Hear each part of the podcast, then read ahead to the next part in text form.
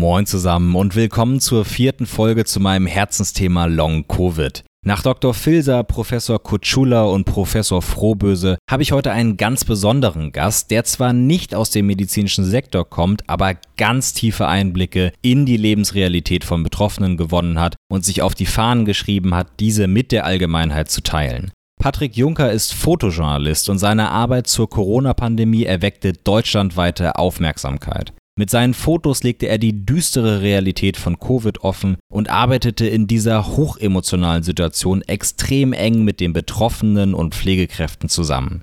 Durch dieses große Vertrauensverhältnis realisierte Patrick schnell, dass die Folgen der Erkrankung mitnichten nach der Entlassung aus dem Krankenhaus vorbei sein müssen. Vielmehr verbleiben bei vielen Covid-Erkrankten Spätfolgen, die bei einigen, wie bei mir, seit nunmehr zwei Jahren anhalten. Die Auswirkungen von Long-Covid können zwar für die Betroffenen zu einer enormen Einschränkung ihres Lebens führen, auch bei jungen und vormals sportlichen Menschen, werden jedoch von einem Großteil der Bevölkerung immer noch als Randphänomen wahrgenommen, da man den meisten Longhaulern ihre Erkrankung von außen einfach nicht ansehen kann. Und sie sind nicht allein, denn chronisches Fatigue ist ein Leiden, das weiter verbreitet ist, als die meisten vermuten würden. Entsprechend hat es sich Patrick zur Aufgabe gemacht, eine Krankheit sichtbar zu machen, die man nicht sehen kann.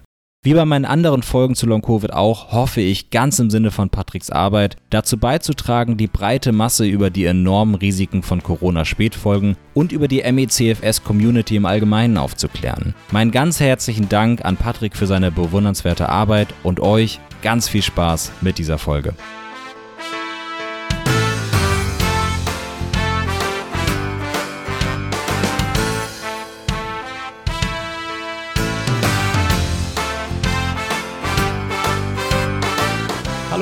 Wie geht's dir? Mir geht's gut. Hallo Lennart. Sehr schön. Wir sprechen heute über ein äh, Thema, was mir persönlich wieder sehr nahe geht, weil wir haben uns tatsächlich kennengelernt, als du mich interviewt hast, nämlich zum Thema Long Covid. Ich bin ja selber Betroffener und äh, leide jetzt seit knapp zwei Jahren an, an Long Covid, also fast so lange, wie es das in Deutschland gibt.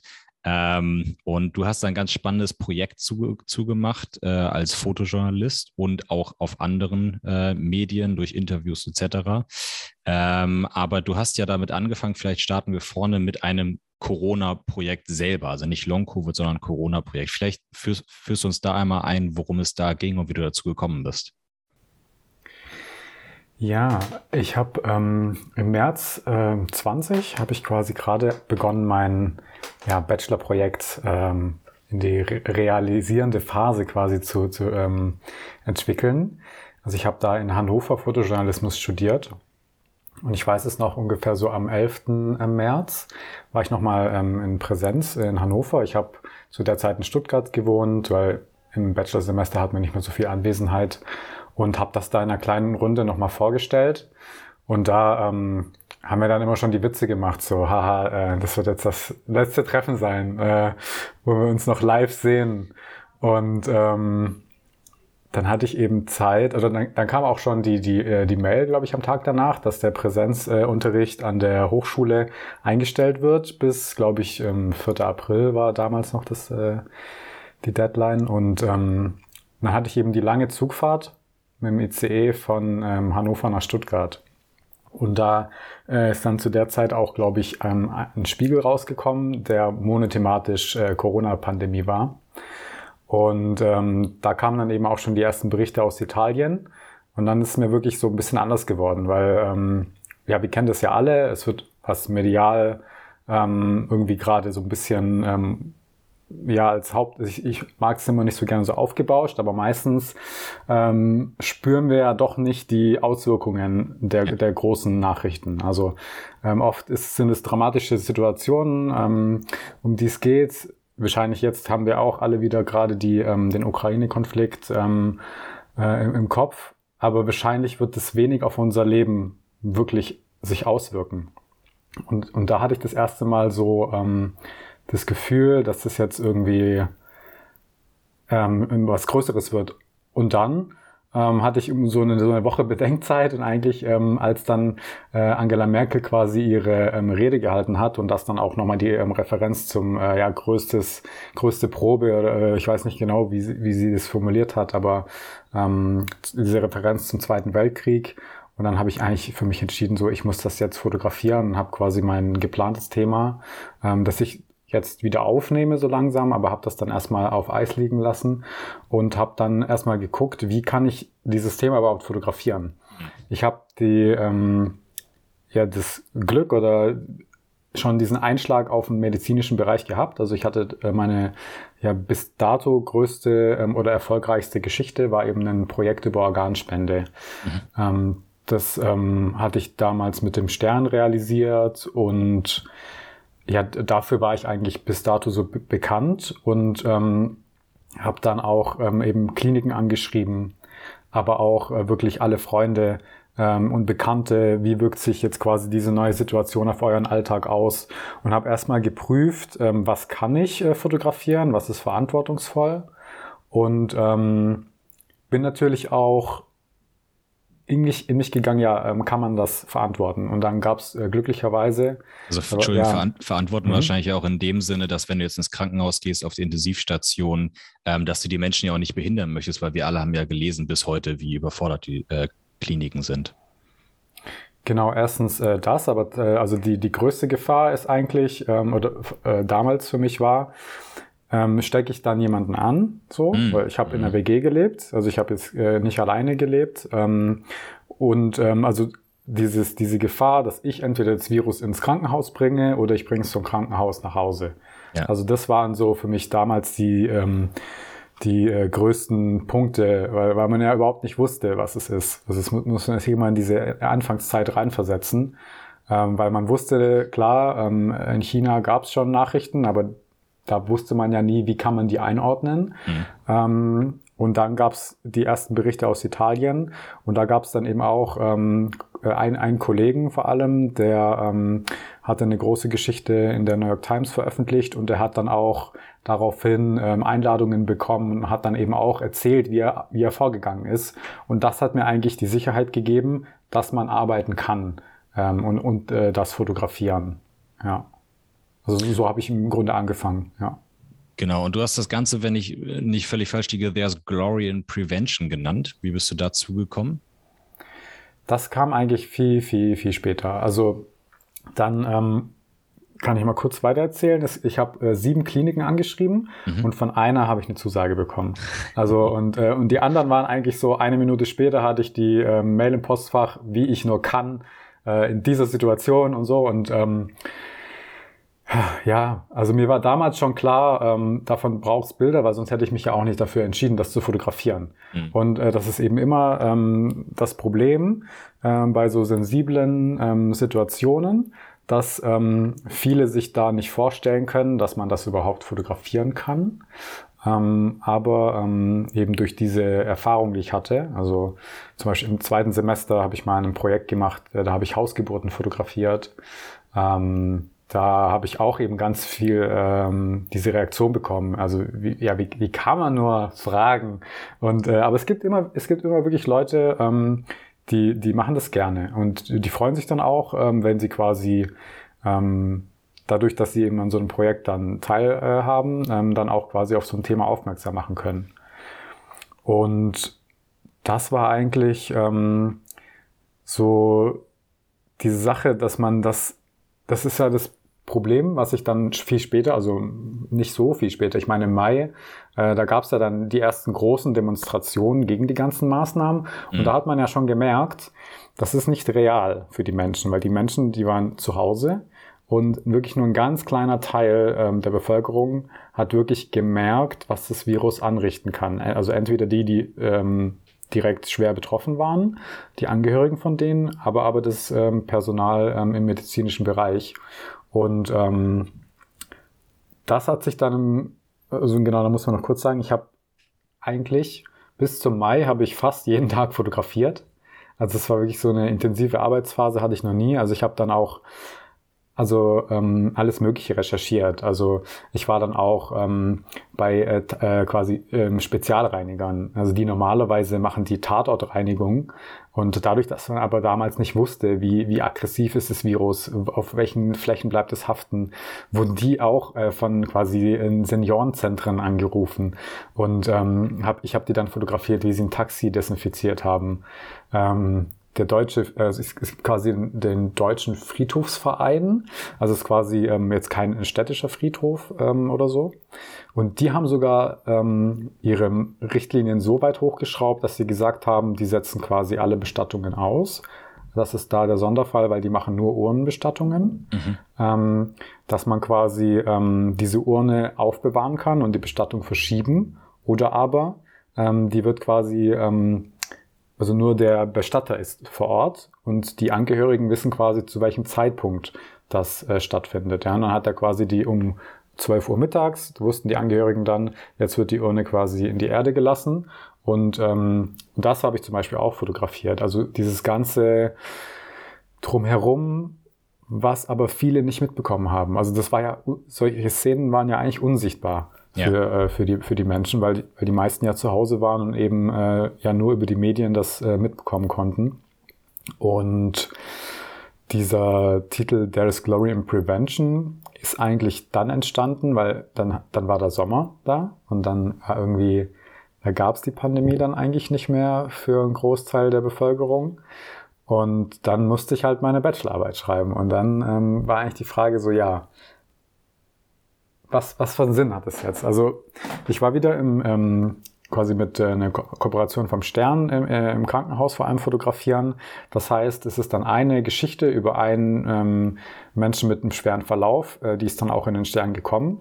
Aber das waren vielleicht, also es war dann, gab es dann eine schöne Doppelseite und dann noch ein paar kleinere Bilder. Mhm. Und das war natürlich eine wichtige Geschichte, aber ähm, hatte natürlich nicht die, die Tragkraft, wie ich mir das gewünscht hätte. Also mit, mit den ganzen Bildern. Ich habe dann auch eine eigene Zeitung draus gemacht und eine eigene Homepage. Und äh, eigentlich hätte man da auch einen ganzen Stern irgendwie äh, füllen können. Und ähm, die Hauptfrage, die ich mir gestellt habe, wie, ähm, also also ich frage mich immer selber so, ja, we, also wen juckt's, sage ich mal so, überspitzt gesagt, so warum sollte sich jemand diese Arbeit anschauen? Ja. Also es ist ja das, was ich mich selber immer hinterfrage als Journalist. Warum ist das jetzt wichtig?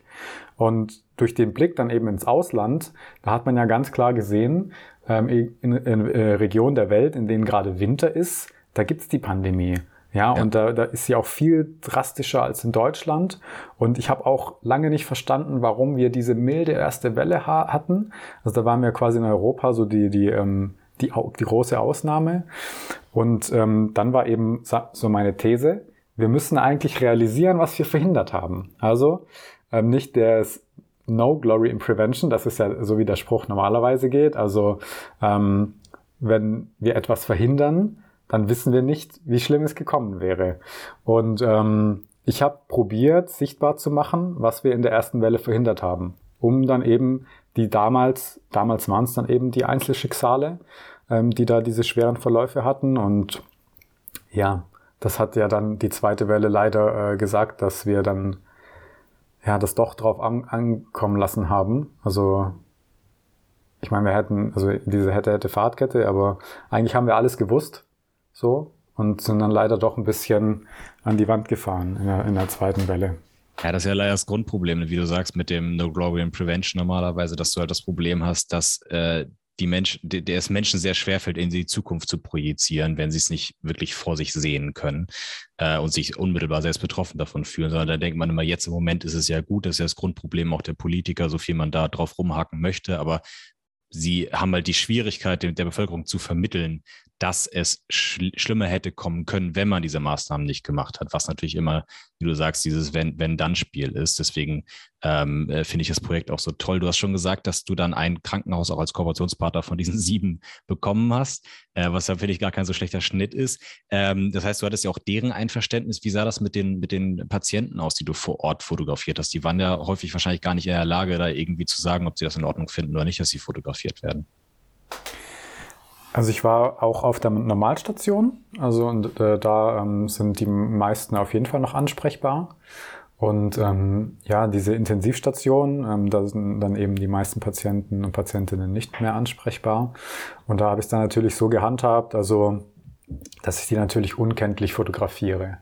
Und, ähm, und da war es dann einfach für mich ähm, zu sagen, okay, das hier ist jetzt ähm, äh, Zeitgeschichte und äh, diese Bilder sind so wichtig, dass ich da diesen Schritt jetzt mache. Also und dann natürlich und trotzdem unter der ganzen Wahrung ähm, dieser ähm, Individuen, ja, also dass man das wirklich nicht äh, zurückführen kann auf die äh, Persönlichkeit.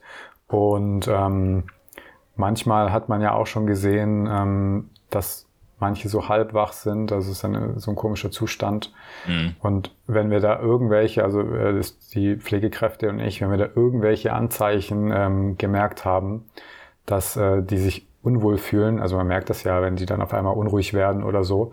Ähm, ähm, oder auch, es gab auch Patienten, die waren ja total ähm, in, in diesem Delirzustand, haben dann alle Kabel von sich gerissen. Da bin ich dann auch nicht mit ins Zimmer gegangen.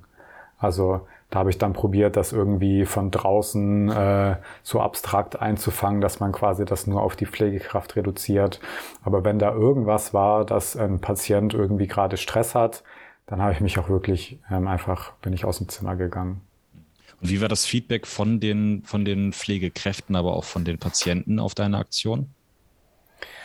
Also äh, vor allem auf der Normalstation, ähm, wo sie ja noch ähm, ansprechbar waren. Also da war es äh, überwiegend positiv. Also das hat man auch nicht mehr so, ähm, so oft. Ähm, meistens sind ja die Leute so gesättigt mit Fotos. Also yeah.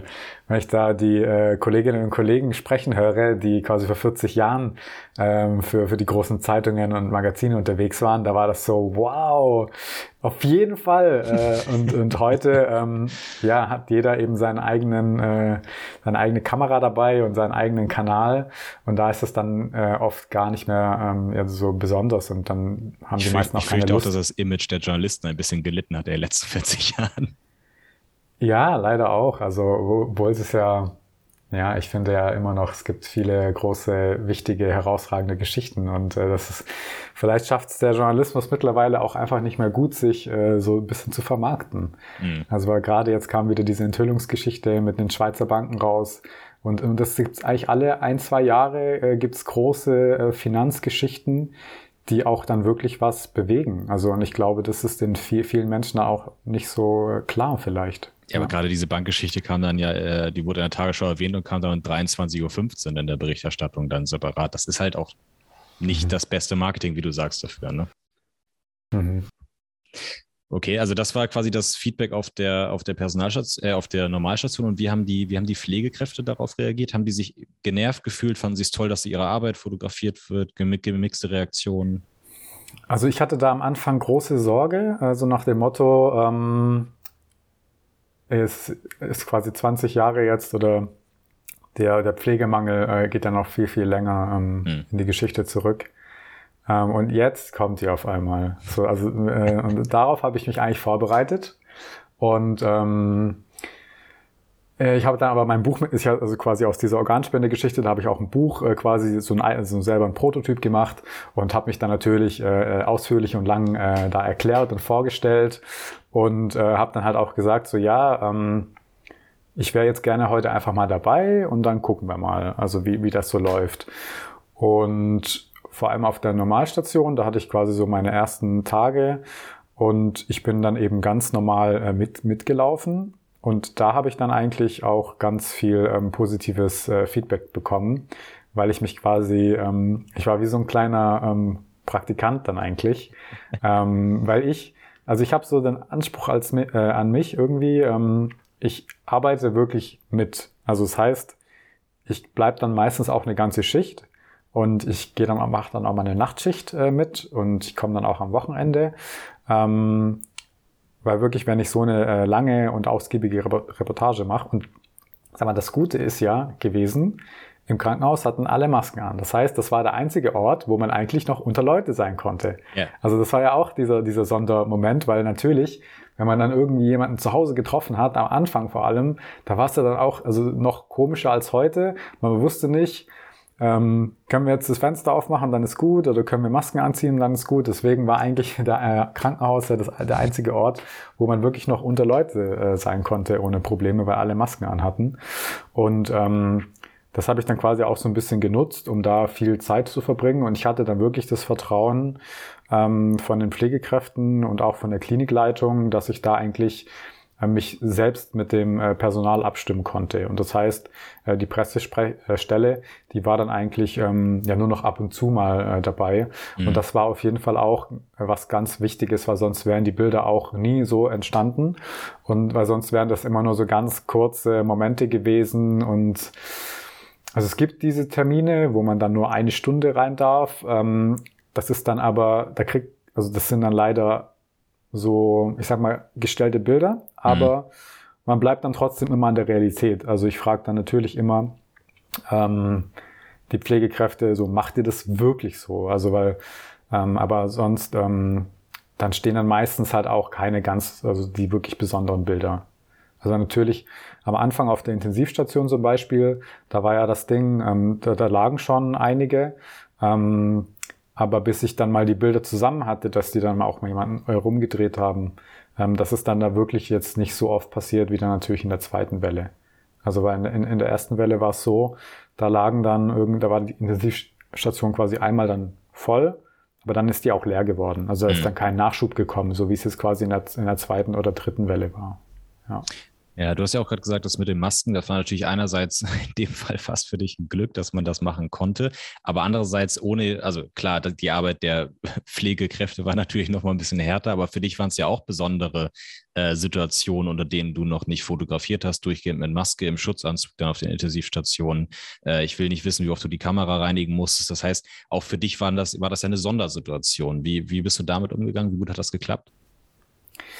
Ja, ich habe mir tatsächlich ähm, Gefrierbeutel gekauft und habe dann ähm, die Kamera in Gefrierbeutel eingepackt und dann quasi nur ein, äh, so ein Küchengummi und vorne am Objektiv dann zugemacht, dass ich quasi nur den, ähm, den Filter vorne auf dem Objektiv einmal reinigen musste und habe ansonsten immer das, den, die Plastiktüte ähm, einfach weggeschmissen. Und ja, das, das lass war mich raten, da, da gibt es von der Fotoindustrie auch teurere Lösungen. Weiß ich, ja, ich habe geguckt, aber ähm, auf jeden Fall zu dem Zeitpunkt noch nicht. Also ich glaube, alles andere wären dann natürlich ähm, äh, Tauchbeutel oder Tauchbags. Es gibt klar so ein paar Regen. Also für Regen, ja, da gibt's was, aber das kostet dann klein natürlich 10 Euro irgendwie und ist dann natürlich auch nicht für den Ein Einmalgebrauch äh, hergestellt. Und das war aber so eine ganz gute Lösung, weil ich glaube, hätte ich die, also natürlich die Kamera hat so viele Ecken. Ähm, die, die kann man nicht alle komplett reinigen. Und ich glaube, hätte ich die immer komplett gereinigt, dann wäre die vielleicht heute kaputt einfach, weil die ähm, Desinfektionstücher für Flächen im Krankenhaus vor allem, die sind auch noch ein bisschen aggressiver mhm. ähm, als jetzt quasi das normale, was man so im Handel bekommt, ähm, weil die ja auch nochmal ganz andere Keime haben. Und ähm, natürlich, das war äh, also, an, also für mich war es schon anstrengend, wirklich da alleine nur in der Ecke zu stehen. Also weil die ähm, diese Kittel, die sind auch teilweise komplett wasserdicht ähm, und dann mit dem mit dem Atmen, mit der Maske, mit der Schutzbrille. Also das war echt schon, man ist da immer äh, total nass äh, nach so einer Schicht oder auch nach so einer Stunde. Äh, also auf den Intensivstationen waren die ja teilweise wirklich eine Stunde oder länger in einem Patientenzimmer. Ähm, und das ist dann wirklich schon sehr anstrengend gewesen, ja. Ja, das ist auch das, was selbst mit solchen Projekten wie bei dir unfassbar schwer rüberzubringen ist, wie hart das wirklich für die Pflegekräfte ist, die dann ja auch ähm, gerade mit der Unterbesetzung unfassbar lange unter diesen Bedingungen arbeiten müssen und in der Regel unterbesetzt. Auch ganz spannend, was man immer wieder gelesen hat, jetzt, dass ja auch die Patienten im Schnitt immer schwerer werden. Das klingt erstmal witzig, aber de facto sorgt es ja einfach dafür, dass es für die Pflegekräfte noch viel anstrengender ist, äh, solche Geschichten, wie du gerade gesagt hast, äh, die, die Menschen drehen und so. Ähm, mhm. Also eine unfassbare Belastung. Ähm, und du hast auch eben schon angedeutet, dass man ja die Realität abbilden möchte, aber gleichzeitig ist es ja auch, ähm, dass du natürlich eine gewisse Stimmung rüberbringen möchtest. Also du versuchst ja mehr als das bloße Bild rüberzubringen, eine Stimmung, eine Emotion. Das heißt, äh, die Frage ist quasi immer so an den Fotojournalismus, wie viel bearbeitet man nach, wie viel arbeitet man mit Licht oder ähnlichem? Wie hast du dich da entschieden im Sinne von, ja, möglichst real, aber gleichzeitig auch natürlich hochqualitativ und so, dass die Stimmung rüberkommt? Ähm, ja, genau. Also ich kann mal sagen, wie ich arbeite. Ähm, ich sage, diese, diese Bildbearbeitung, die ich mache, die beschränkt sich wirklich nur auf die Lichter und auf die Farben und auf die Kontraste. Also und ähm, arg viel mehr wäre dann eigentlich im ähm, Fotojournalismus ähm, auch nicht zulässig. Ähm, teilweise ähm, verschwimmen diese Grenzen so ein bisschen, weil viele machen dann quasi auch ein Kunstprojekt ähm, mit dem journalistischen Thema. So, aber ähm, also ich bin eigentlich so der Freund davon, dass man jetzt keine Dinge zum Beispiel rein und raus retuschiert oder keine Farben komplett äh, umkehrt. Also dass man jetzt auf einmal was Grünes zu was äh, Gelbem macht oder so. Und ähm, das ist dann einfach viel Sammeln. Also das ist dann wirklich das lange vor Ort sein, ähm, dass man da wirklich die verschiedenen Lichtstimmungen einsammelt, dass man dann wirklich quasi das äh, Foto macht, wo das Fenster im Hintergrund ist, wenn eben gerade draußen die, äh, die Dämmerstimmung ist oder wenn die Sonne gerade besonders äh, reinfällt. Und ähm, so entstehen dann quasi die, ähm, die besonderen Fotos. Und das kann ich aber nur schaffen, wenn ich wirklich so eine ganze Schicht dabei bin, weil es ist natürlich immer äh, ein bisschen Glück, weil ich meine, diese, diese Arbeit im Krankenhaus, die wiederholt sich. Also es ist wirklich, also es gibt da keinen Anfang und kein Ende. Und das ist eigentlich auch ähm, das Schwierige für das Storytelling gewesen, weil die, also die hatten ja schon immer viel zu tun oder waren schon immer ähm, unterbesetzt. Dann kam jetzt diese Corona-Pandemie dazu, dann war das Spektakuläre ja eigentlich die Schutzkleidung. Mhm. Also da, da, darüber musste man das dann so ein bisschen zu äh, probieren zu erzählen. Ich habe dann aber zusätzlich noch ähm, zu diesen situativen ähm, Bildern habe ich eben Porträts gemacht und da hatte ich eigentlich zwei äh, Lichter dabei. Also habe dann quasi eins ähm, so ein neutrales Licht von vorne kommen lassen und ein etwas wärmeres ähm, von hinten. Und dann hat man eben ja diese, ja, ich weiß nicht, was, äh, was das für eine Ästhetik, also wo man ganz klar eben in diese Gesichter gucken kann. Also teilweise haben die da noch Masken auf, aber man beschäftigt sich dann doch nochmal anders mit der Person. Und dann in einem Projekt steht natürlich dann auch zu jedem Porträt ähm, eben diese, diese Caption, also dann meistens noch ein Zitat, weil für mich ist auf jeden Fall immer wichtig, also es war eigentlich mir von Anfang an auch schon klar, ich muss die Situation da so konkret wie möglich werden lassen. Das heißt, ich muss am besten etwas über diese Person, äh, die da gerade liegt, also äh, schreiben, also entweder anonymisiert oder auch eben bei dem schweren Verlauf, den wir dann noch weiter begleitet, äh, begleiten konnten, konnte ich dann eben auch den vollen Namen mit dazu schreiben, weil nur so wird das eben greifbar. Also wenn dann steht, okay, das hier ist der ähm, äh, Wenzel D., war irgendwie 67 Jahre alt damals und ähm, hatte eigentlich keine Vorerkrankungen. Ja, und äh, hat irgendwie gerade seine Rente, war eigentlich ein aktiver Mann, also war irgendwie ein ha Hausmeister, so, ähm, und, und dann liegt er da und seine Frau und seine Tochter, die standen jeden Tag vorm Krankenhaus, haben quasi äh, hochgeguckt zum Fenster auf die Intensiv Intensivstation. Ja, und durch diese, durch diese Infos äh, wird dann natürlich so ein Bild auch nochmal ähm, viel konkreter. Ja, und dann ähm, am besten erfahre ich dann noch, was die äh, Pflegekraft denkt und, und dann ist es auf einmal eine, eine Geschichte. Ja, also wenn man sonst nur dieses Bild hätte, ähm, symbolisch ähm, und, und eigentlich hat es gar nichts mit dem Ort zu tun und nichts mit den Menschen zu tun, die da drauf sind, dann da finde ich auch immer ähm, wird dann eben nicht das ganze Potenzial genutzt von Bildern, wenn man die wirklich nur rein symbolisch verwendet.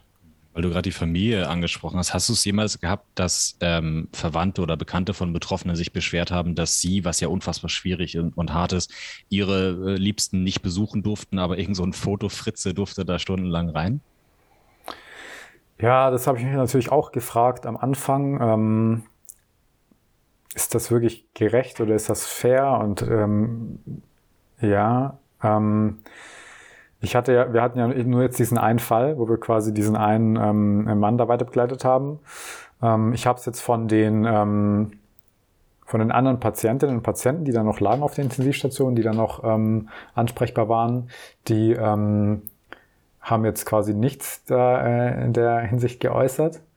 Und die, ähm, die wir dann äh, quasi kennengelernt haben, die waren eigentlich ganz froh, dass es Menschen gibt, die das zeigen und die das berichten und die waren auch unglaublich froh, dass wir mit denen dann gesprochen haben, weil die sich natürlich gar nicht wiedergefunden haben damals in der, in der Medienberichterstattung. Ja. Weil klar, diese schweren Verläufe gab es Gott sei Dank eben nicht so viele in der ersten Welle. Ähm, aber man musste sie, musste sie eben doch erzählen. Und ähm, ja, also glücklicherweise nicht. Und jetzt ähm, in der dritten Welle war es dann auch tatsächlich so, dass ähm, geimpfte Angehörige, da durfte, glaube ich, dann eine Person auch immer rein. Ja. Und dann bist du ja, hast du schon angedeutet, auch danach dabei geblieben, Thema Long-Covid. Wann hast du entdeckt, dass das ein Thema ist?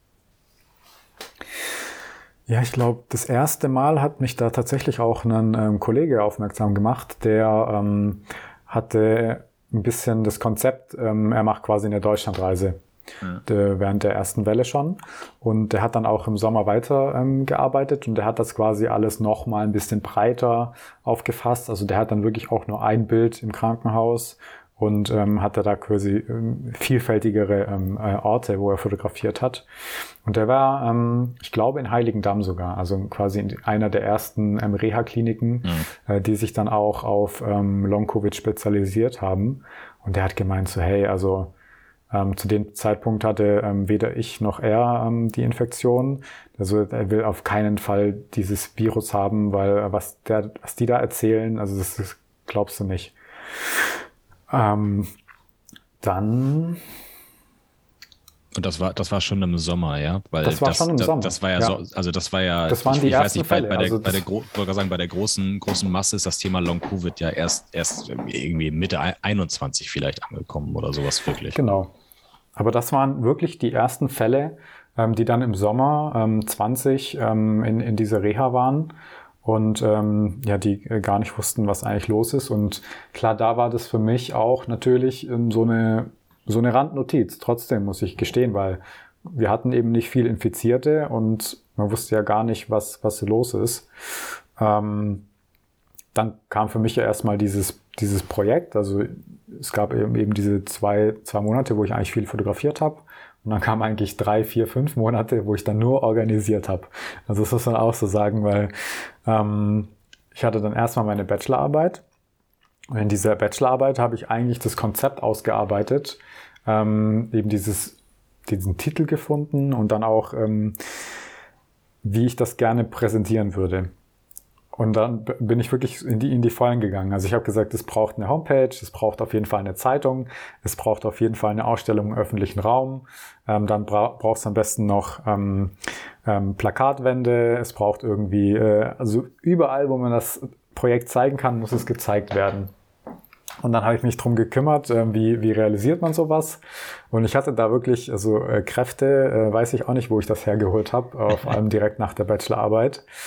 Äh, da habe ich dann einen Verein gefunden und mit diesem Verein konnte ich mich dann eben auf Fördergelder bewerben, weil als, ähm, ähm, als normale Person, wenn man quasi nicht gemeinnützig ist, äh, kriegt man die meisten Fördergelder überhaupt gar nicht. Und so konnte ich das dann eben lösen. Ähm, und dann habe ich das äh, tatsächlich auch ähm, bewilligt bekommen. Also es gab dann eben ganz viele die, die, die sogenannten Drittmittel bereitgestellt haben. Also es war dann auch unter anderem, hat sich das Krankenhaus damit beteiligt, ähm, das Gesundheitsamt Stadt Stuttgart hat sich damit beteiligt, die Wirtschaftsförderung Stadt Stuttgart, ähm, was, was war noch dabei? Ähm, die Bürgerstiftung Stadt Stuttgart, also wirklich äh, ganz, ganz viel. Und warte, sogar die Künstler-Soforthilfe hat was dabei äh, dazu gesteuert. Und der die hatten ja andere Themen wirklich, ja. Ja, aber genau, das war spannend, weil natürlich ähm, haben wir wieder Künstler quasi ähm, dann beschäftigt über unser Projekt. Hm. Das heißt, wir haben quasi von deren ihren Tritt, also wir hatten ja dann die Drittmittel und haben dadurch die, die große Förderung vom Ministerium für Wissenschaft, Forschung und Kunst Baden-Württemberg bekommen und hatten dann die Möglichkeit, eben wieder Künstler quasi anzustellen, die dann in dem Projekt quasi dann wieder bezahlt wurden. Das heißt, ähm, das Geld von der Künstlersoforthilfe hat uns ermöglicht, die große Förderung zu äh, bekommen und ist dann aber direkt weiter an die Künstlerinnen und Künstler gegangen. So, also und, so hat sich dann, und das fand ich unglaublich schön, weil natürlich dieses Projekt dann ähm, vielen Menschen auch einen Job, eben also äh, Freelancern mhm. so, so einen Job gegeben hat, ähm, dann aber gleichzeitig ähm, das so umgesetzt werden äh, konnte, wie ich mir das halt wirklich ausgemalt habe. Also das hat mich dann wirklich begeistert und als dann eben das Projekt ähm, so ausgeklungen ist. Also man muss sagen, natürlich, ähm, das, das war ein Erfolg, das, der, der, ähm, das Projekt, aber natürlich konnte die zweite Welle deswegen nicht verhindert werden. Also, also es wäre vielleicht auch ein bisschen zu viel verlangt. Ähm, da hätten vielleicht, äh, ja, hätte die ganze Gesellschaft einfach nochmal ähm, intensiver äh, damit äh, umgehen sollen, mit, mit der Infektionsgefahr. Aber ähm, dann habe ich mir eigentlich so die Frage gestellt, ähm, Anfang 21, wie mache ich jetzt weiter? Ja, weil einfach alles fotografieren, was mir so vor die Linse kommt, hat sich, das hat sich einfach alles wiederholt. Mhm. Schon bei der zweiten Welle ähm, im Krankenhaus war es schon anders. Also man kann auch so ein bisschen sagen, dass eigentlich in jeder Welle die Patientinnen und Patienten ein bisschen jünger geworden sind. Also mhm. in der dritten Welle war das jetzt ganz schlimm. Da lagen wirklich Menschen Ende 30 auf der Intensivstation die es auch nicht geschafft haben teilweise. Ähm, aber ich habe dann quasi für mich entschieden, ich habe eigentlich zwei Konzepte geschrieben. Einmal die wirtschaftlichen ähm, Folgen und einmal die gesundheitlichen Folgen eben der, der Krankheit. Und ähm, die wirtschaftlichen Folgen, das werde ich jetzt eigentlich dieses Jahr machen, weil das war eigentlich noch so ein bisschen zu früh. Aber ich glaube, dass vielleicht ähm, dieses Jahr ähm, wird viel, viel möglich sein. Und da muss man eben ganz genau äh, drauf gucken, werden jetzt noch Förderprogramme ähm, aufgesetzt für Menschen, die es brauchen oder nicht. Und ich glaube, jetzt ähm, wird sich da nochmal ganz viel entscheiden. Also wenn, ich meine, wenn die Gastronomie überall aufmacht und es gibt aber niemanden mehr, der, der da drin arbeiten will, was für Probleme entstehen dann daraus wieder? Ja. Ähm, genau. Und Gott sei Dank konnte ich wieder ähm, für Long-Covid ähm, eben eine Förderung bekommen. Also das muss man auch mal so ähm, sagen. Da hatte ich echt schon äh, auch, auch ein bisschen äh, Glück. Klar, man erarbeitet sich, sich äh, das Glück immer, aber ähm, ja, das war der Wahnsinn. Da konnte ich eigentlich direkt äh, losfahren und dann habe ich damals eben, ich glaube, zehn äh, Menschen getroffen und ähm, ja, das war dann eben so der, der Start für Long Covid. Wann sind wir jetzt zeitlich? Also das war dann Februar und März äh, 2021. Da habe ich dann quasi wirklich, und äh, mein Kriterium damals war eigentlich, ich wollte eigentlich nur Menschen aus der ersten Welle haben. Ähm, Die es also schon wirklich lange hatten. Genau, also bei denen war es dann quasi ein Jahr. Weil ähm, man, ja, heute sagt man ja auch noch, dass man eben in den ersten drei Monaten die größten Wahrscheinlichkeiten hat, wirklich zu genesen. Genau. Und das wollte ich dann eben vermeiden, dass ich dann eigentlich Menschen äh, habe, ähm, die sich dann vielleicht zu schnell wieder gesund werden. Das ist natürlich immer ähm, bisschen schwierig, wenn man das eben in äh, so eine Gruppe schreibt. Also ich habe natürlich als äh, Recherche die Facebook-Gruppen äh, genutzt ähm, zu Long Covid und äh, dann so, ja, mir geht's aber auch schlecht. Ich hab, bin aber auch schon zwei Monate krank und das ja natürlich, also äh, das soll das ja auch überhaupt nicht bedeuten. Aber ähm, was, was viele, genau auch nochmal direkt an die Betroffenen äh, vielleicht, ähm, ich gucke immer, wie bringe ich das jemanden rüber, der das nicht verstehen will, vielleicht auch. Ja. ja. also wirklich, und daran setze ich meine Messlatte und danach muss ich eben meine Geschichten aussuchen. Ähm, und da suche ich dann natürlich ähm, in einer Art und Weise vielleicht auch so diese Superlative, also wer hat's am längsten, so blöd gesagt. Aber ähm, also glücklicherweise muss man sagen, dass jetzt nicht alle ähm, von den Menschen, die ich damals getroffen habe, ähm, heute immer noch schwer ähm, Long-Covid haben. Also manche sagen jetzt auch ganz klar, die wissen jetzt nicht, ob es jetzt gerade ähm, der Prüfungsstress ist oder ob es noch Symptome von Long-Covid äh, sind. Äh, das heißt, manche haben sich auch wirklich ähm, erholt davon.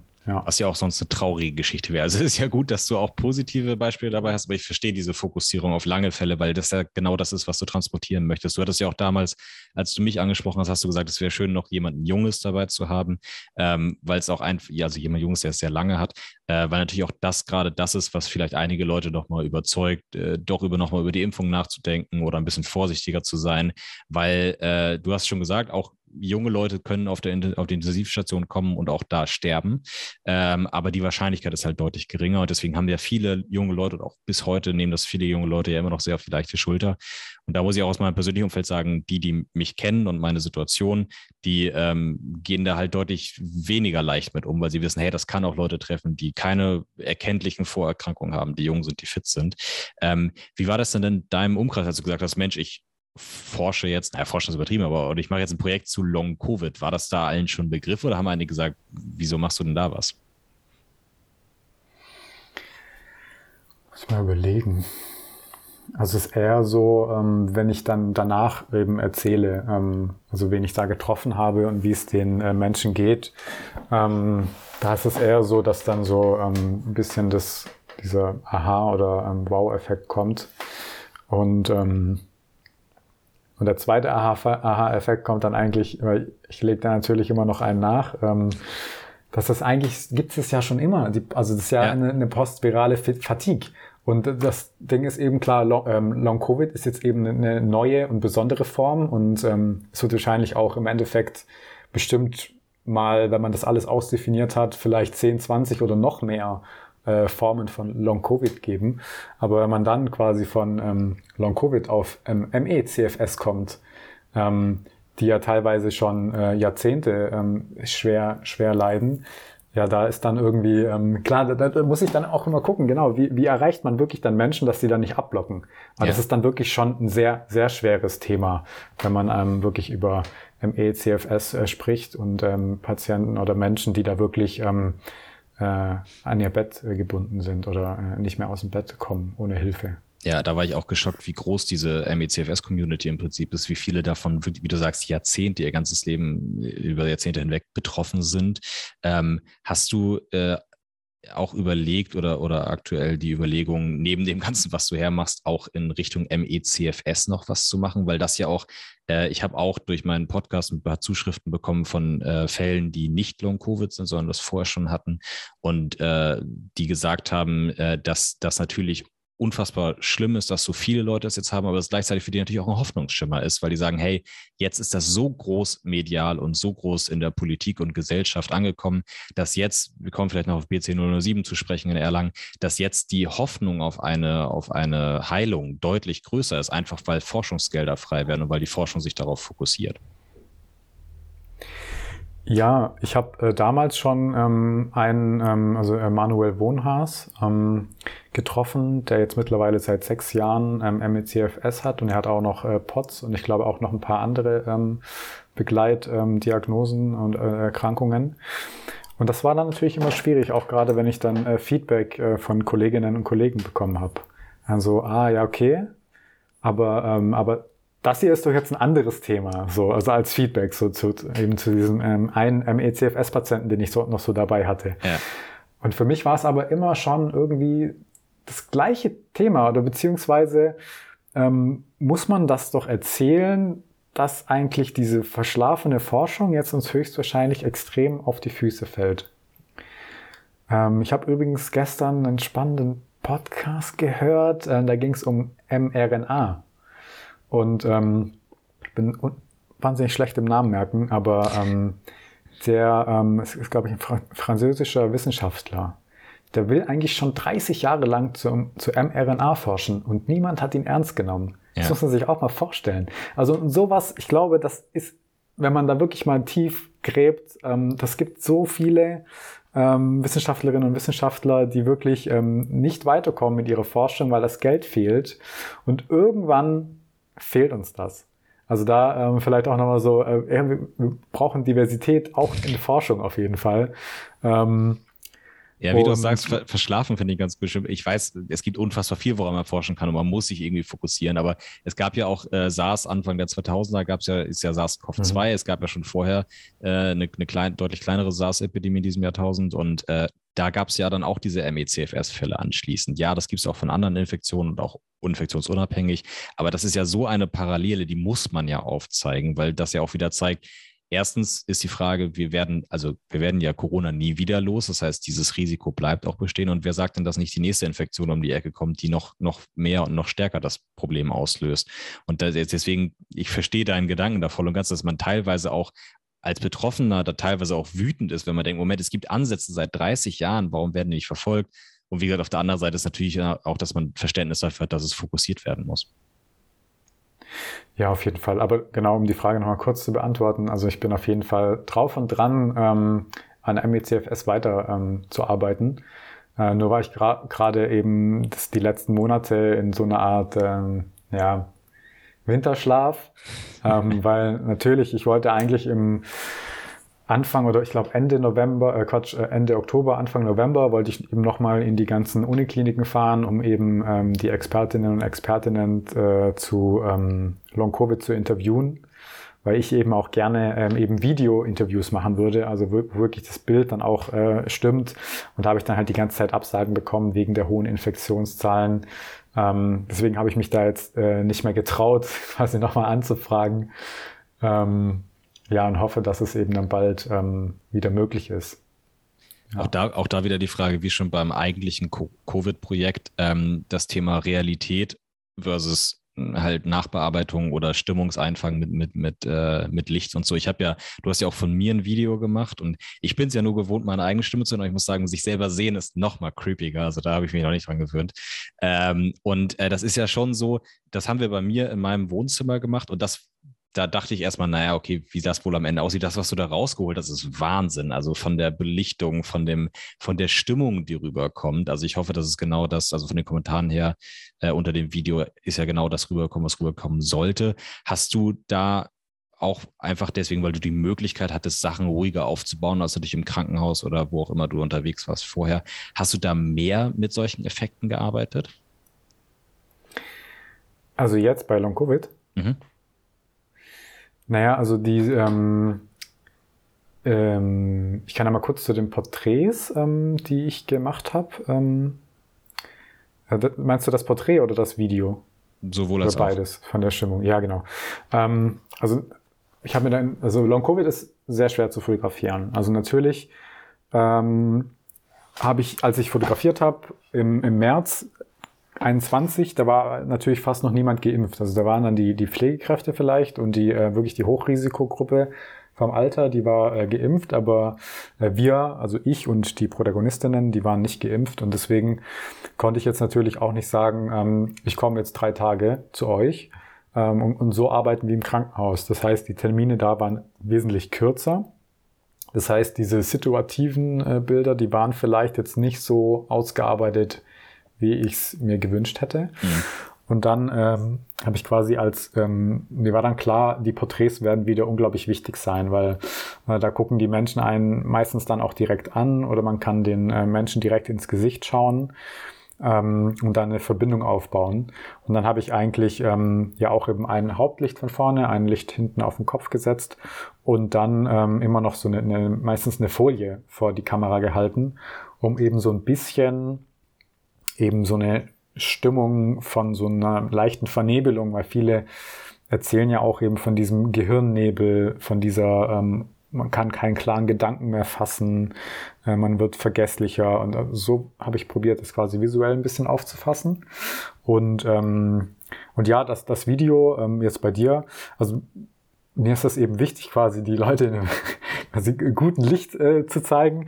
Und ja, das ist also eben dieser visuelle Anspruch. Also, dass man jetzt quasi nicht, ähm, ja, weiß ich nicht, wie ähm, diese, diese klassische, klassische News-Reportage, ähm, sag ich mal, wo dann alle, äh, alles im Weitwinkel drin ist. Und ähm, das ist mir jetzt gar nicht so arg wichtig. Also mir ist es da schon wirklich wichtig, das zu konzentrieren. Also weil wirklich ähm, im Endeffekt ähm, dein, dein Gesicht oder wie du da erzählst, das erzählt dann ja auch schon das, das meiste. Und ähm, ich probiere das dann schon eben visuell anspruchsvoll äh, zu zeigen. Also das ist eigentlich, und da sehe ich jetzt nicht ähm, ja so eine, eine Art ähm, Manipulation oder so. Also da sehe ich dann wirklich schon so meine, ähm, meine visuelle Sprache, ja, wie ich dann quasi auf die Welt gucke. Mhm. Ja, wie, du hast es auch unter äh, dem einen Video schön kommentiert, man muss nicht krank aussehen, um krank zu sein, was ja quasi, den betest du ja wahrscheinlich jeden Tag runter, den Satz, weil das ist das, was du meinst, es ist super schwer zu transportieren. Das ist auch äh, bestes Beispiel, das Feedback, das ich hier auf meinem Podcast bekomme. Ich habe auch schon Folgen zu Long Covid gemacht, wo ich auch gesagt habe, dass ich selber habe. Und dann steht da teilweise drunter, hey, du kannst auch anderthalb Stunden, zwei Stunden super mit irgendwelchen Experten quatschen. Wo bist du denn krank? Und da ist jetzt bei mir, äh, da draußen gibt es viel schlimmere Fälle als mich. Deswegen möchte ich mich da nicht in so einen Fokus stellen. Aber nur weil jemand nicht krank aussieht oder weil er für zwei Stunden was machen kann oder weil er, weil er nicht komplett äh, fertig in der Ecke liegt, heißt das nicht, dass es demjenigen gut geht. Ähm, und deswegen äh, finde ich, find ich sehr bewundernswert, wie du mit, äh, mit deinen Bildern diese Stimmung und auch mit dem Video die Stimmung einfangen kannst. Ähm, wo ich ja auch als überhaupt nicht Fotograf immer ein bisschen fasziniert bin, was man so alles rausholen kann. Ähm, deswegen, wo wir gerade beim Thema Feedback sind, wir haben schon über die, das äh, medizinische Personal besprochen und über die, die Patienten im Krankenhaus. Wie war das Feedback von den, von den Menschen im, in deinem Long-Covid-Projekt? Ich würde mal ganz kurz, die Frage würde ich mir merken. Ähm, die Batterie ist hier ziemlich low. Ja. Ähm, vielleicht würde ich das kurz mal austauschen. Genau, das Feedback ähm, von den Menschen aus dem Long-Covid-Projekt. Also ich habe tatsächlich ähm, von den ähm, Menschen, die teilnehmen, muss ich ganz ehrlich sagen, manche, die haben gar nichts gesagt. Da traue ich dann mich auch nicht nochmal nachzufragen. Aber muss sagen, es gab schon mal eine Veröffentlichung in der Süddeutschen. Also das heißt, ähm, ich habe die fotografiert und dann ähm, direkt quasi auch ähm, angeboten an äh, verschiedene Magazine und Zeitungen. Und das heißt, es kamen dann schon mal acht Porträts. Das ist dann quasi nochmal eine Autorin, hat dann nochmal lange Telefoninterviews geführt und im Mai ähm, 2021 ist die dann erschienen. Und dann habe ich quasi nochmal die, ähm, das, die eigene Homepage quasi realisiert. Und äh, ja, so viele waren ähm, auch, also man kann sagen, so die, die meisten haben schon äh, geschrieben, dass sie äh, super Projekt und äh, herzlichen Glückwunsch und so weiter. Ähm, manche, die waren dann auch sehr, also richtig begeistert. Ähm, und ähm, jetzt habe ich quasi auch nochmal das alles auf Instagram schön äh, breit ähm, äh, gepostet und, da kriegt man dann auch nochmal unglaublich äh, vielfältiges Feedback eben von Menschen, ja, die man eben nicht kennt, also weil dann eben wird man entdeckt. Ähm, das finde ich auch wirklich jetzt äh, sehr ähm, wichtig oder sehr schön an, an Social Media. So viel Negatives, wie dann auch damit reinkommt, kann man das auch eben für positive Dinge nutzen. Ähm, und da haben viele äh, Betroffene sich eben wirklich getroffen gefühlt. Also die sich da wirklich wiederentdecken, die dann wirklich auch jede Geschichte nachfühlen können. Und ähm, das ist dann wirklich schon, ja, gibt mir dann auch irgendwie so ähm, Motivation weiterzumachen, weil ich weiß, okay, es gibt wirklich Menschen, denen bringt es was, meine Arbeit. Und das ist ein schönes Gefühl. Ja, also das ist auch das, nicht nur, dass andere sich quasi abgeschreckt fühlen und jetzt ein bisschen mehr aufpassen, sondern auch, dass die, die äh, Betroffenen sich äh, wieder wiedergegeben fühlen, dass nicht nur über sie gesprochen wurde, sondern dass einige von ihnen erzählen. Äh, dass, ich weiß auch von welchen, bei denen es dazu geführt hat, dass sie sich jetzt aktiv doch auf die Suche nach einer Selbsthilfegruppe gemacht haben und vorher dachten sie irgendwie, weil man liest ja immer, wie viele angeblich Long-Covid haben sollen, statistisch gesehen, aber irgendwie kennt man keinen oder irgendwie nur einen dann haben sich viele doch nicht getraut äh, oder, ähm, oder das Gefühl gehabt, doch alleine zu sein. Deswegen sind solche Projekte auch da so wichtig. Und wie du schon gesagt hast, ich fand es enorm toll, ähm, die, die positiven Kommentare unter deinen Posts, weil äh, ich bin selbst nicht so der Social Media Mensch, unter anderem deswegen, weil halt so viel negativ und gestellt ist. Aber äh, unter deinen, deinen Posts ist ja wirklich extrem viel positives Feedback und das Allerbeste, wenn da mal jemand was Negatives kommentiert, dann gibt es da ja gleich zehn Kommentare dagegen, eine immer von dir und dann immer neun aus der Community, wo dann aber auch äh, nicht, nicht irgendwie böse oder negativ, sondern wirklich aufklärerisch nach dem Motto, hey, beschäftige dich doch damit erstmal, bevor du äh, sowas kommentierst, ähm, wo man ja auch nur hoffen kann, ich weiß, solche Menschen sind immer schwer zu erreichen, aber wo man wirklich hoffen kann, dass sie dann feststellen, hey, hier sind 50 positive Kommentare drunter und meiner ist einzig negative, vielleicht gucke ich mir das ja doch nochmal ein bisschen mehr im Detail an. Ähm, und äh, du hast ja schon gesagt, dass du mit der, mit der Stadt Stuttgart äh, ähm, ja, zusammengearbeitet hast, ähm, beim, beim, auch beim Covid-Projekt selber. Wie hat das beim Long-Covid-Projekt geklappt äh, mit der Zusammenarbeit mit Politik und Medien? Natürlich ein bisschen schwieriger, ähm, weil da gab es keine, also die, wir haben uns auch wieder auf eine große ähm, Ausstellung beworben. Das hat aber leider nicht geklappt. Weil dann auch, ähm, muss man auch ehrlicherweise dazu sagen, ähm, 2021 war dann bei mir auch irgendwann die Energie äh, nicht mehr da, wie beim, wie beim ersten Projekt. Und ich habe mir eine, eine, eine Auszeit genommen und ähm, habe dann quasi drei Monate wirklich ähm, nichts gemacht. Also das muss man so sagen. Und dann ähm, kann man eben nicht äh, so eine, eine äh, wahnsinnig riesige Ausstellung äh, realisieren. Ähm, das war natürlich ein bisschen schade. Ähm, ich werde aber natürlich weiter dran äh, arbeiten, äh, dass sie quasi nochmal groß ausgestellt wird. Aber da habe ich dann auch gemerkt, dass ähm, die meisten schon eine Ausstellung brauchen, um, um dann drüber zu berichten. Also das, äh, es, es gab Gott sei Dank dann Plakate wieder. Also das war quasi so eine, eine kleine Ausstellung wieder im, im, öffentlichen Raum, wenn man so will. Und da gab es dann auf jeden Fall noch einen Artikel von der ähm, Stuttgarter Zeitung äh, drüber, der auch ähm, wieder sehr ähm, ja, schönes Feedback äh, hervorgebracht hat. Ähm, aber da hat dann quasi wieder das Gesundheitsamt war das. Ähm, die geben dann eben einen kleinen Betrag, um nochmal ähm, sowas zu realisieren. Und ähm, ja, aber das, ähm, die, die große Ausstellung, die kommt hoffentlich dann wahrscheinlich, hoffentlich nächstes Jahr. Also, weil das muss man schon so sagen. Aber so, so Kulturförderungen ähm, und so, die laufen normalerweise sehr, sehr langsam ab. Und deswegen ähm, glaube ich nicht, dass wir jetzt wie beim, beim äh, There's Glory in Prevention das wirklich im Zeitraffer machen können. Weil ich, das war wirklich auch diese besondere Situation, dass ähm, viele Leute Zeit hatten, also weil Corona-bedingt äh, nichts zu tun war. Und jetzt merke ich schon, äh, wenn ich Leute frage, ja, ähm, in zwei Wochen kann ich wieder was machen. Also weil, weil die wieder alle so viel zu tun haben. Und es kommt irgendwie alles mit, ähm, mit dazu. Aber ich hoffe doch schon, dass man vielleicht dann nächstes Jahr vielleicht mal ja, rückblicken kann. Vielleicht auch ein bisschen über so eine Arbeit. Und, und dann stellt sich eben wieder die Frage, ähm, wie viel bringt es dann noch? Aber ich glaube, wir werden mit der Pandemie, ja, müssen wir auch gucken, was für eine Erinnerungskultur, sagen wir mal, wie, wie wir da irgendwann mal äh, etablieren, weil das wird unglaublich wichtig sein, auch äh, auf den Hinblick, wie gehen wir in Zukunft mit der Welt um. Also es ist ja nicht nur, wie, ähm, wie gehen wir damit um, wenn die nächste Pandemie da ist, sondern wie verhindern wir, dass die nächste Pandemie entsteht. Also da, da sollten wir wirklich ansetzen und ähm, ja. Absolut, absolut. Ähm, dann muss ich aber quasi, äh, dann würde ich das Thema auch so ein bisschen abschließen und äh, mit dir einmal nochmal generell gerne zu deiner Arbeit sprechen. Aber äh, quasi die Disclosure-Frage zum Ende. Du hast ja schon gesagt, dass du äh, quasi über öffentliche Förderungen äh, da so ein Sponsoring und ge öffentliche Gelder bekommen hast. Hast du anschließend auch äh, für die Fotos selber, wenn du die an Medienhäuser gegeben hast, ähm, quasi Fotoverkäufe ähm, durchgeführt?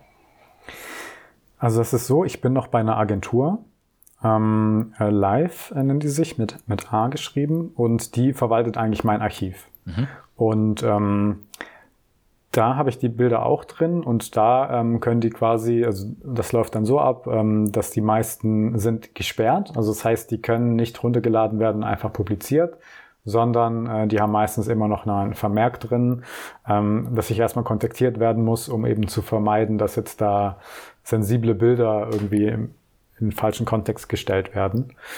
Und ähm, viel ähm, habe ich dann aber auch quasi wirklich in eine Art Pressemappe äh, rausgegeben.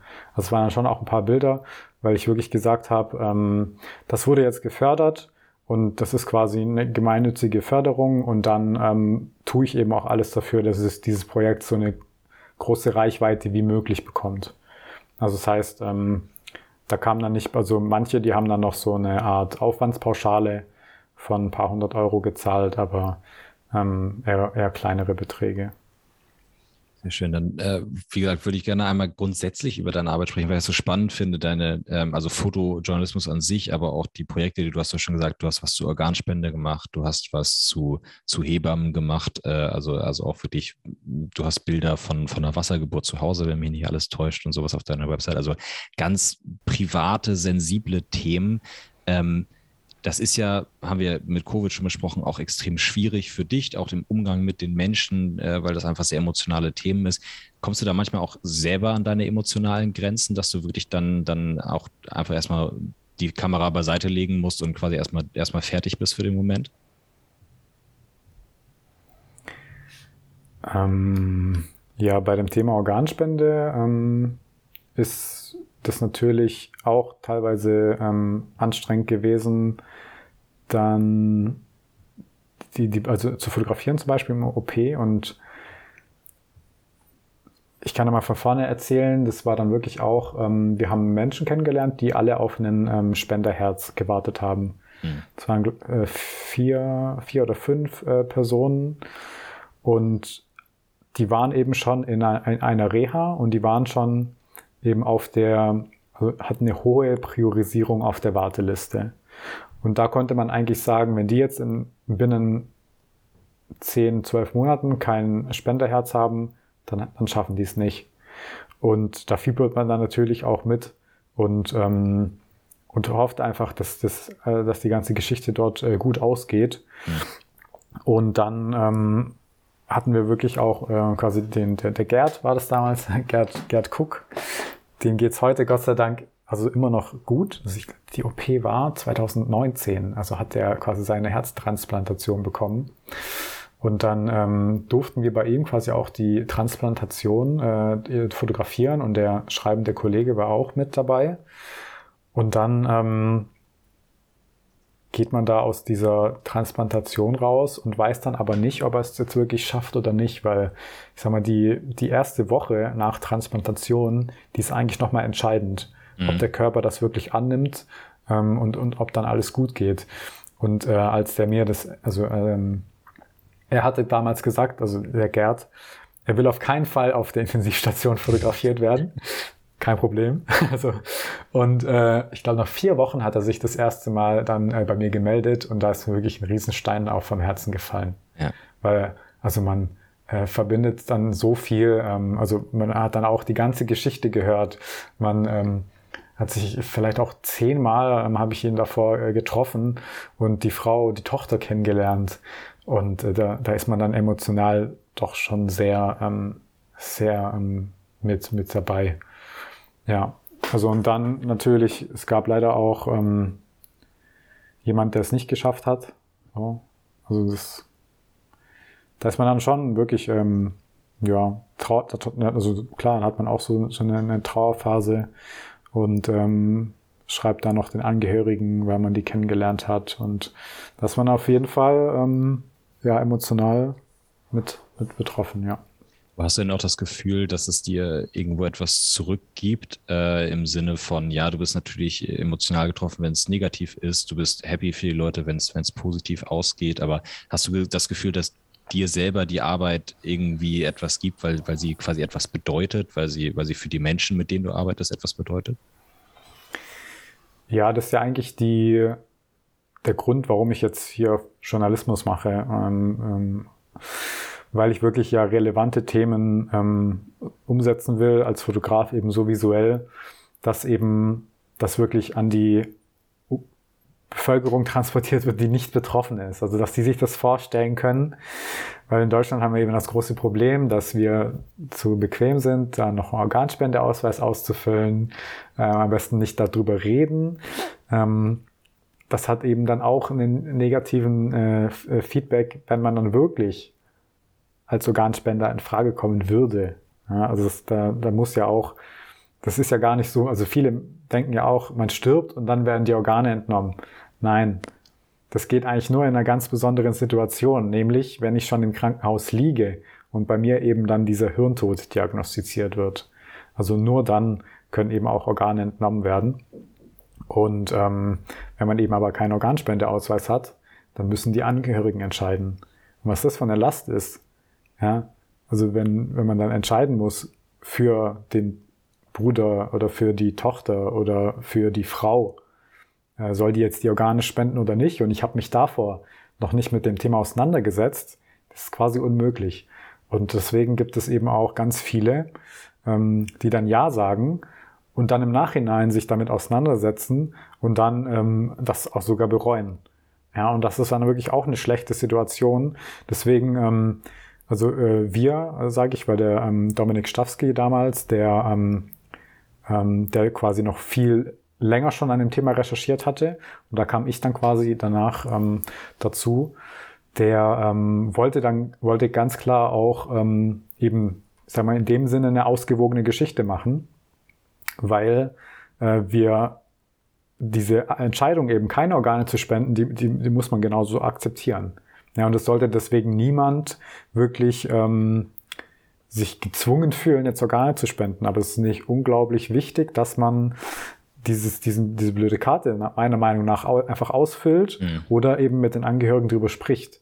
Weil diese Situation, ähm, eben das entscheiden zu müssen und man weiß es eigentlich gar nicht, die ist sehr, sehr schlimm, glaube ich. Kann ich voll nachvollziehen. Ich habe auch immer gesagt, ich fülle mal so eine Karte aus und ich habe es jetzt vor, ich glaube, zwei, drei Jahren endlich mal gemacht. Aber es ist ja eigentlich eine, so eine minimale Hürde, diese blöde Karte auszufüllen und sich ins Portemonnaie zu stecken oder sowas. Aber es ist halt eine Hürde. Es gibt ja auch Länder, wo es dann statt Opt-in die Opt-out-Option gibt. Das heißt, man muss aktiv sagen, dass man es nicht machen möchte, wenn man in diese Situation kommt. Äh, in den USA gab es jetzt ja, hast du dich mit, mitbekommen, dieses, diese großartige Neuerung da mit dem Schweineherz, was ja mittelfristig bis langfristig eine grandiose Möglichkeit wäre. Das ist ja faszinierend. Ähm, aber wie du auch sagst, äh, ich kann mir das vorstellen, gerade bei so emotionalen Themen ist es unfassbar schwierig, Objektivität und Neutralität auch beizubehalten, gerade wenn man emotional involviert ist, weil man ja auch irgendwo die Gefahr hat, der Überdramatisierung, dass man das Gefühl hat, man ist so drin, man ist nur von, in Anführungszeichen, nur von Kranken umgeben, man hat Gefühl, dass das Gefühl, dass es größer ist, als, als man, als es eigentlich ist. Nimmst du dich auch manchmal zurück und musst sagen, Moment, hier stopp, ich muss noch mal, muss noch mal ein bisschen, bisschen Abstand gewinnen und das noch mal neutral betrachten, bevor ich da jetzt irgendwas kommentiere? Ähm, meinst du jetzt äh, kommentieren? In welcher Hinsicht? Naja, du postest das ja auch zum Beispiel auf deinen eigenen Kanälen. Und das ist ja in dem Moment ähm, kein neutraler Akt mehr, wo du einfach sagst, ich stelle die Fotos zur Verfügung und dann können die Medienhäuser gucken, wie sie es verwenden, sondern du, du sendest ja auch irgendwo eine Botschaft damit aus, jetzt beispielsweise bei, bei Long Covid. Ähm, und damit geht, da ist es ja bekanntlich gerade heutzutage in den Medien immer, ist es ja ein großes Thema, diese Wahrung der, der Objektivität und Neutralität. Ja, das ist immer, ähm, bisschen schwierig, aber das heißt ja jetzt natürlich nicht, ähm, ich sag mal so, ich erzähle ja die Geschichte jetzt, vor allem im, Long-Covid-Projekt, erzähle ich ja die Geschichte von betroffenen Menschen. So. Und ähm, natürlich ähm, gibt es auch noch eine, eine kleine Einordnung, äh, also von den ganzen Zahlen und so weiter und so fort. Ähm, aber ich lasse ja wirklich, also ich, ich biete, ich mache eigentlich eine Plattform, um eben jetzt Betroffenen quasi, um deren Geschichte zu erzählen. Mhm. Und das ist ja dann ja, also ich habe auch noch das, diese, diese besondere Situation, dass ich wirklich ähm, eigentlich ja äh, eure Zitate, also wirklich, ähm, also quasi von dir ja auch, äh, wirklich das äh, Zitat oder das gesprochene Interview auch übernehme. Also und da, und da lasse ich ja wirklich dann dich sprechen. Mhm. Also bei so einer Organspende-Geschichte, da habe ich ja jetzt nicht den Text geschrieben, aber natürlich ähm, hat dann der, ähm, der Kollege dann damals auch noch ähm, mit Ethikern gesprochen ähm, und mit ähm, eben mit der Deutschen Gesellschaft für ähm, Organspende, ähm, wie man das eben einordnen muss. Und das waren dann eben auch mehrere Teile. Das heißt, wir haben einmal haben wir diese betroffenen Geschichte erzählt und dann haben wir aber auch noch die Geschichte der Spende erzählt. Also wir waren dann wirklich auch auf der, wie man jetzt so will, auf der anderen Seite. Wie, wie läuft es eigentlich ab, wenn jemand seine Organe spendet? Ja, also da war dann wirklich das die Situation, dass der Angehörige dann quasi auch wirklich uns als Journalisten gestattet hat, quasi ähm, dabei zu sein. Und äh, dann haben wir das, äh, hat, oder hat er das vor allem auch sehr schonungslos beschrieben. Also er hat genau beschrieben, wie Organe einem Menschen entnommen werden. Und ich finde, das ist eben Aufklärung. Also, weil das ist nicht schön wirklich äh, zu lesen. Es ist ähm, ja technisch-medizinisch, es ist hochspannend, aber es hat da eben auch seine äh, Brutalität, also auf eine Art und Weise. Und, und das muss man wissen, um eben das dann nicht zu bereuen, auch. Wenn man wirklich dann vielleicht bei einem Angehörigen sagt, ähm, äh, die Organe sollen gespendet werden. Und, ähm, und, und das hat dann eben, und, und das ist eigentlich, da, da muss man gar nicht so dramatisch äh, sein, weil das ist alles schon sehr dramatisch. Also da muss man dann gar nicht so ähm, auf die äh, äh Kacke hauen, sage ich jetzt mal. Klar, es gibt dann ein sehr dramatisches Bild, äh, das ich gemacht habe, aber ähm, trotzdem so gewiss, also ein bisschen distanziert ist. Und das allein dieses OP-Licht, also das, das fällt dann so runter auf den geöffneten Körper und ähm, ich belichte dann eben auf das, auf das starke OP-Licht und dadurch wird dann eben der, die Umgebung relativ dunkel. Also es hat dann so ein bisschen was von so einem alten, alten Gemälde. Ähm, aber das finde ich auch irgendwie, ähm, war, war dem Thema auch äh, angemessen, weil ich meine, wir nehmen ein Herz von einem Menschen und pflanzen das in einen anderen und das funktioniert. Also das äh, ist für mich immer noch irgendwie ein bisschen auch was Magisches. Ja, ja absolut, also, absolut. Genau. Warst du denn jemals unzufrieden damit, wie deine Bilder verwendet wurden? Dass sie irgendwie in einem falschen Kontext verwendet wurden oder so? Falscher Kontext jetzt nicht unbedingt, aber sag mal, ich habe äh, 2005, äh, 17 habe ich quasi mein ähm, Praktikum oder Hospitanz, wie man das nennt, ähm, bei der, also bei der Tageszeitung gemacht. Bei der äh, Frankfurter Allgemein war das damals und ähm, sagen wir mal, wenn man für eine Tageszeitung fotografiert, da passiert eigentlich alles mit deinen Bildern. Also wirklich, die werden äh, zum Quadrat gemacht, da wird das Hochformat zum Querformat gemacht und ähm, da ist man eigentlich, also ich habe die Zeit dort total genossen. Also es gibt einem als ähm, Fotograf unglaublich viel Möglichkeiten, sich auszuprobieren. Man kriegt Routine.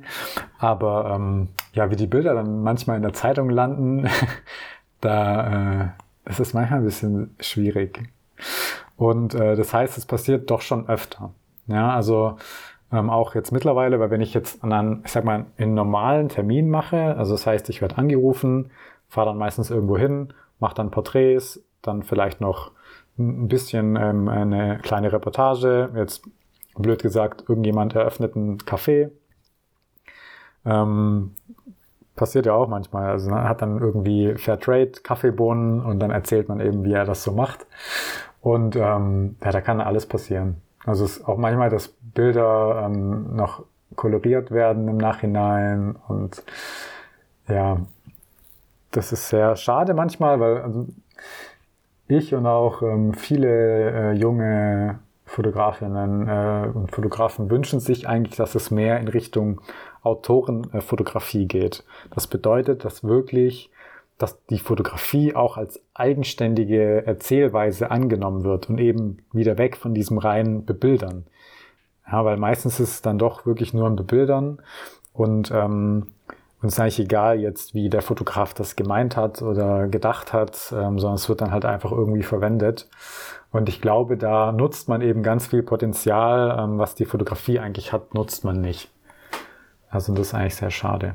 Was ja im Prinzip so jetzt eigentlich so die, die Frage für, für jeden Bachelorstudenten aus deinem, von deinen Kommilitonen sein müsste, so was können Fotos anderes oder anders transportieren als, als Text und Video, was ja für die meisten, wie du schon sagst, auch für die Rezipienten, also für die, die die, die News lesen oder sehen, ist ja, äh, man nimmt den Text sehr stark wahr, weil man sich darauf konzentriert, weil man liest, man sieht, nimmt die Videos wahr. Die Bilder sind ja häufig gerade bei so Artikeln oben einmal, die sind gut, um quasi, damit man draufklickt, weil es spannend aussieht oder sowas, aber meistens scrollt man dann ja schnell runter und fokussiert sich dann auf den Text. Deswegen, welche, welche, welche Wichtigkeit, welche Rolle spiel, äh, würdest du den, den Bildern in so einem Fotojournalismus, klassischen Tageszeitungsfotojournalismus zuordnen? Ja, jetzt in, in der Tageszeitung ist es äh, natürlich extrem schwer. Ähm,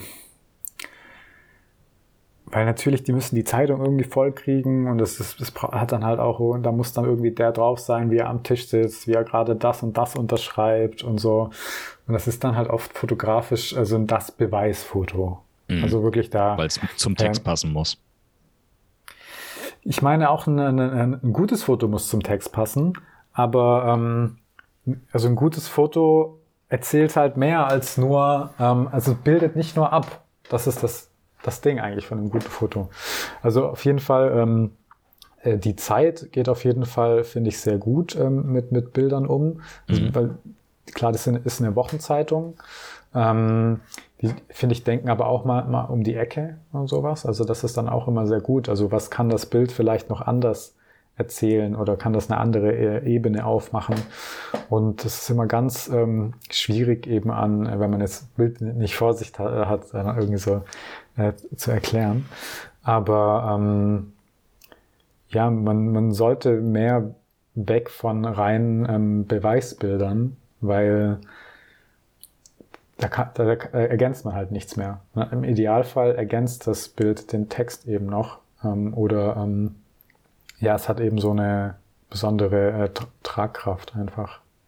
Und, und irgendwie die Bilder, also gerade auch bei, bei Online, ist es ja immer so, ja, ein Foto braucht man auf jeden Fall. Ja. Aber wenn man dann eben wieder irgendwelche äh, Stockbilder ähm, verwendet, finde ich, ist dann halt auch nichts gewonnen, weil ich finde, da, dadurch steigert man das Vertrauen halt nicht. Also wirklich, weil, ich sag mal, äh, es geht ja immer darum, auch wirklich die, die Glaubwürdigkeit der Quelle. Und deswegen war es mir auch wichtig bei, ähm, bei dem Long-Covid-Projekt, dass man wirklich eben niemanden anonymisiert fotografiert und dass man wirklich da auch quasi den vollen Namen stehen hat. Weil dadurch sind äh, die Personen eben halt eine Quelle, die man im Ideal, also die man, auf die man quasi auch noch zurückführen kann. Und, und, und das, finde ich, geht eben unglaublich verloren, wenn man einfach irgendwelche Bilder nimmt. Und das Schlimmste ist ja noch, wenn dann quasi ähm, zum Beispiel jetzt geht wieder um äh, Flucht und Vertreibung und dann werden eben ganz andere ähm, äh, Geflüchtete äh, genommen, also von mir aus, die irgendwann 2015 ähm, in, in, Italien gestrandet sind. Und es geht aber jetzt gerade um, ähm, um Flüchtlinge, die von mir aus ähm, jetzt irgendwie von über die Ukraine kommen oder blöd gesagt. Also mhm. und, und, da finde ich, leidet dann wirklich auch die ähm, Vertrauenswürdigkeit eben in, in einem Medium. Also wenn man da schlampig, sage ich mal, mit Bildern äh, und nur bebildert. Ja, also mir fällt tatsächlich, ich hab, achte da ja als normaler Rezipient tatsächlich gar nicht so drauf, aber was mir, der ich ja das nur, nur digital konsumiere, immer ganz negativ auffällt, ist, ist die Welt ähm, unabhängig von der Qualität des Inhalts jetzt, aber die nutzen so ganz viel Fotomontagen, dass dann irgendwie so, dann kommt was zur Ukraine und man kann ja, muss ja irgendwie das 20.000. Mal ein Bild zur Ukraine finden und dann ist das so eine Karte der Ukraine, wo dann lächelnder Putin und ein trauriger, äh, weiß ich nicht, äh, Klitschko oder sowas rein, reingeschnitten ist, äh, wo ich dann, wo ich tatsächlich dann eher dazu geneigt bin, nicht drauf zu klicken, weil das für mich die Qualität des Textes eher verringert, weil man das Bild sieht und denkt, was ist das denn für ein, für ein schnell mal eben zusammengeschnittenes Ding. Also deswegen äh, verstehe ich äh, den, also stimme ich dir zu, was den Wert der Fotografie angeht. Äh, hast du denn vor, jetzt, jetzt äh, mittelfristig bis langfristig auch wirklich bei solchen größeren Projekten zu bleiben oder möchtest du auch äh, wieder in, in etwas ruhigere Fahrwasser und sagen, du möchtest jetzt einen in Anführungszeichen etwas normaleren Fotografenjob annehmen? Ja, bei mir geht's eigentlich ähm, eher in die Richtung, dass ich ähm, noch mehr mache ähm, mit Video, also noch mehr mache mit ähm, eben eigene, eigene Plattform oder sowas aufbauen. Also vielleicht noch viel stärker Social Media nutze, ähm, weil ich merke, da habe ich eigentlich, also da kann ich wirklich mein Potenzial ähm, so voll, voll entfalten und äh, muss mich da auf jeden Fall noch ganz viel ähm, ausprobieren. Ähm, ja, manchmal träume ich von, von einer eigenen äh, Redaktion.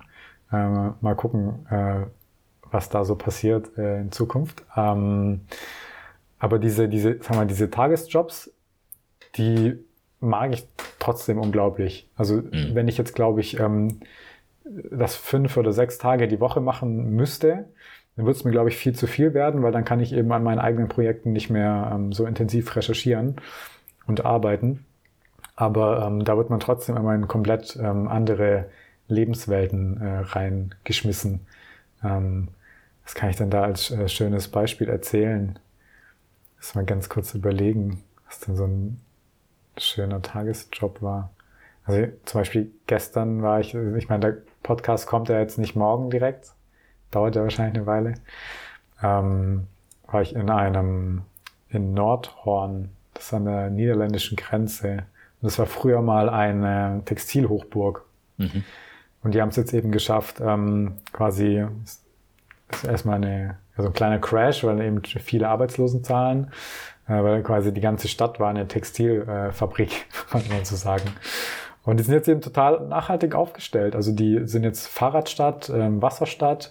Ich meine, die, der Einzelhandel dort, der gibt sogar Parkplätze ab, damit ähm, mehr Fahrradstände aufgestellt werden können und so. Und sowas, ähm, so, da würde ich ja nie reinkommen. Also da wäre nie dort vorbeigekommen. Und ja, das erweitert dann den Horizont doch schon manchmal, wenn man wirklich in so äh, ganz verschiedene Situationen reingeworfen wird. Ja, perfekt, du machst. Ich drücke dir trotzdem die Daumen, dass dein sehr großer Traum in Erfüllung geht. Ich finde deine Projekte wirklich, wirklich toll, wirklich bewegend. Ich fand es toll, ein Teil davon sein, äh, sein zu dürfen.